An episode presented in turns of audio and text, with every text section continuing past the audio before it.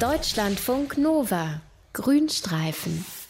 Also ich halte ja nicht mal eine kalte Dusche aus, bin überzeugter Warmduscher und insofern kann ich definitiv nicht mithalten mit Eisfischen.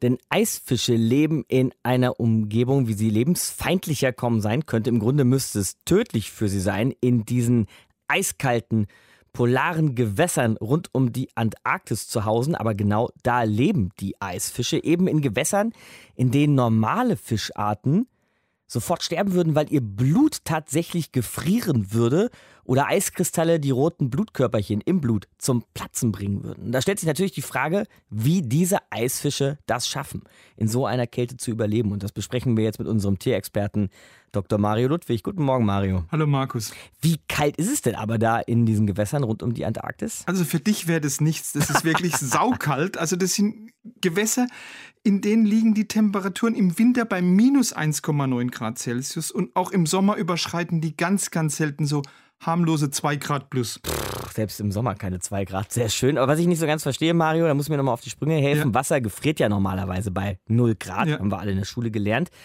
Das Wasser am Südpol kann aber bis zu minus 1,9 Grad, hast du gerade gesagt, kalt werden und erstarrt trotzdem nicht zu Eis. Also das mit den 0 Grad Celsius, das gilt natürlich nur für Süßwasser. Aber mhm. das Meerwasser von der Antarktis, das hat ja einen Salzgehalt von so etwa 3,2 Prozent. Und das hat jetzt wiederum zum, zur Folge, dass der Gefrierpunkt auf etwa minus 2 Grad Celsius gesenkt wird. Und zwar einfach deshalb, weil die Salzmoleküle, die im Wasser enthalten sind, die behindern die Eisbildung. Okay, jetzt wissen wir also, warum das Wasser nicht gefriert, mhm. indem die Fische schwimmen. Aber warum frieren die Fische nicht ein? Also die haben einen ganz raffinierten Trick, eben um die, in diesem eiskalten Wasser, das ja rund um den Südpol ist, nicht äh, um da überleben zu können. Das Wasser um den Südpol, das gefriert zwar, aber wie gesagt erst bei minus 2 Grad Celsius. In den Körperflüssigkeiten von den Fischen, da bilden sich aber eigentlich schon ab 0 Grad Celsius Eiskristalle. Und das sind ja Eiskristalle, die könnten die Zellen und die könnten auch die Gefäße sprengen.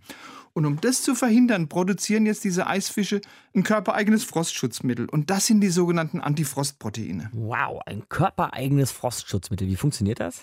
Also diese Antifrostproteine, die bestehen aus Eiweiß und aus Zucker und die lagern sich jetzt in den Körperzellen und im Blut von den Fischen an jeden Eiskristall an, der so gerade entsteht und hemmen dadurch sein Wachstum. Und die Experten, die sind sich da völlig einig, die sagen, diese Antifrostproteine, die funktionieren besser als jedes handelsübliche Frostschutzmittel. Natur macht es mal wieder möglich. Ne? Ja. Und dieses Antifrostprotein ist jetzt der einzige Unterschied quasi zu normalen Fischen.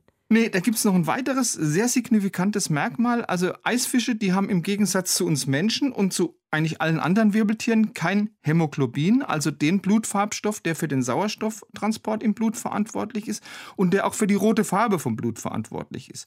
Also das Blut von Eisfischen, das ist durchsichtig wie Wasser. Das heißt aber auch, Eisfische können eigentlich den Sauerstoff im Blut nicht chemisch binden. Das ist ein Mangel und den kompensieren sie mit einer ganzen Reihe von Anpassungen. Also die haben zum Beispiel einen deutlich niedrigeren Stoffwechsel als Fischarten mit Hämoglobin. Ihr Herz schlägt langsamer. Dafür ist es aber jetzt wieder größer und hat eine höhere Pumpleistung. Und auch die Menge vom Blut, die durch diesen Körper zirkuliert von den Eisfischen, ist deutlich größer als bei den in Anführungszeichen normalen Fischen. Okay, jetzt wissen wir schon eine ganze Menge über das Blut dieser Eisfische, Mario, über ihre Physiologie, wie man so schön sagt. Ja. Aber wir wissen ja eigentlich noch gar nicht, wie die so aussehen. Also was sind das so für Fische? Stellen Sie dir mal vor. Also das ist eine Fischfamilie, die hat 16 verschiedene Arten. Die Arten sind so zwischen 20 cm und 75 cm groß und leben räuberisch, ernähren sich also von kleinen Fischen bzw. von Grill.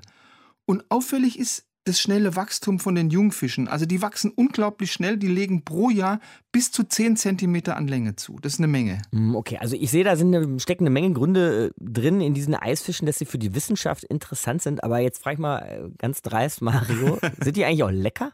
Und ob die lecker sind. Aha. Also Eisfische sind wirklich hervorragende Speisefische und deshalb hat man die auch schon seit den 1960er Jahren massiv befischt. Das war vor allem die Sowjetunion.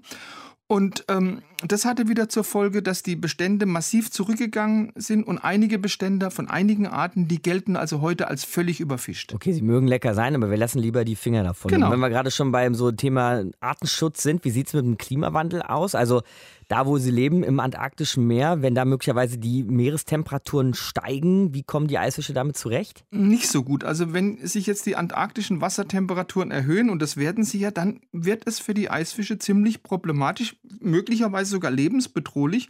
Also das ist ein Schluss, zu dem kommen zwei Studien, eine internationale Studie, aber auch eine Studie von der Universität Yale. Und die Wissenschaftler sagen, gerade diese speziellen Anpassungen an diese eiskalten Temperaturen, die machen es den Eisfischen schwer, selbst geringfügige Temperaturerhöhungen zu überstehen. Und die Chance, sich in noch kältere Gewässer zurückzuziehen, die haben die Eisfische ja nicht. Schließlich leben sie ja schon in den kältesten Gewässern der Welt. Noch, also schlecht. Ja, noch kälter als das antarktische Meer geht da nun mal eben auch eben. nicht mehr. Die Eisfische, vorgestellt von Dr. Mario Ludwig, unserem Tierexperten. Deutschlandfunk Nova. Grünstreifen.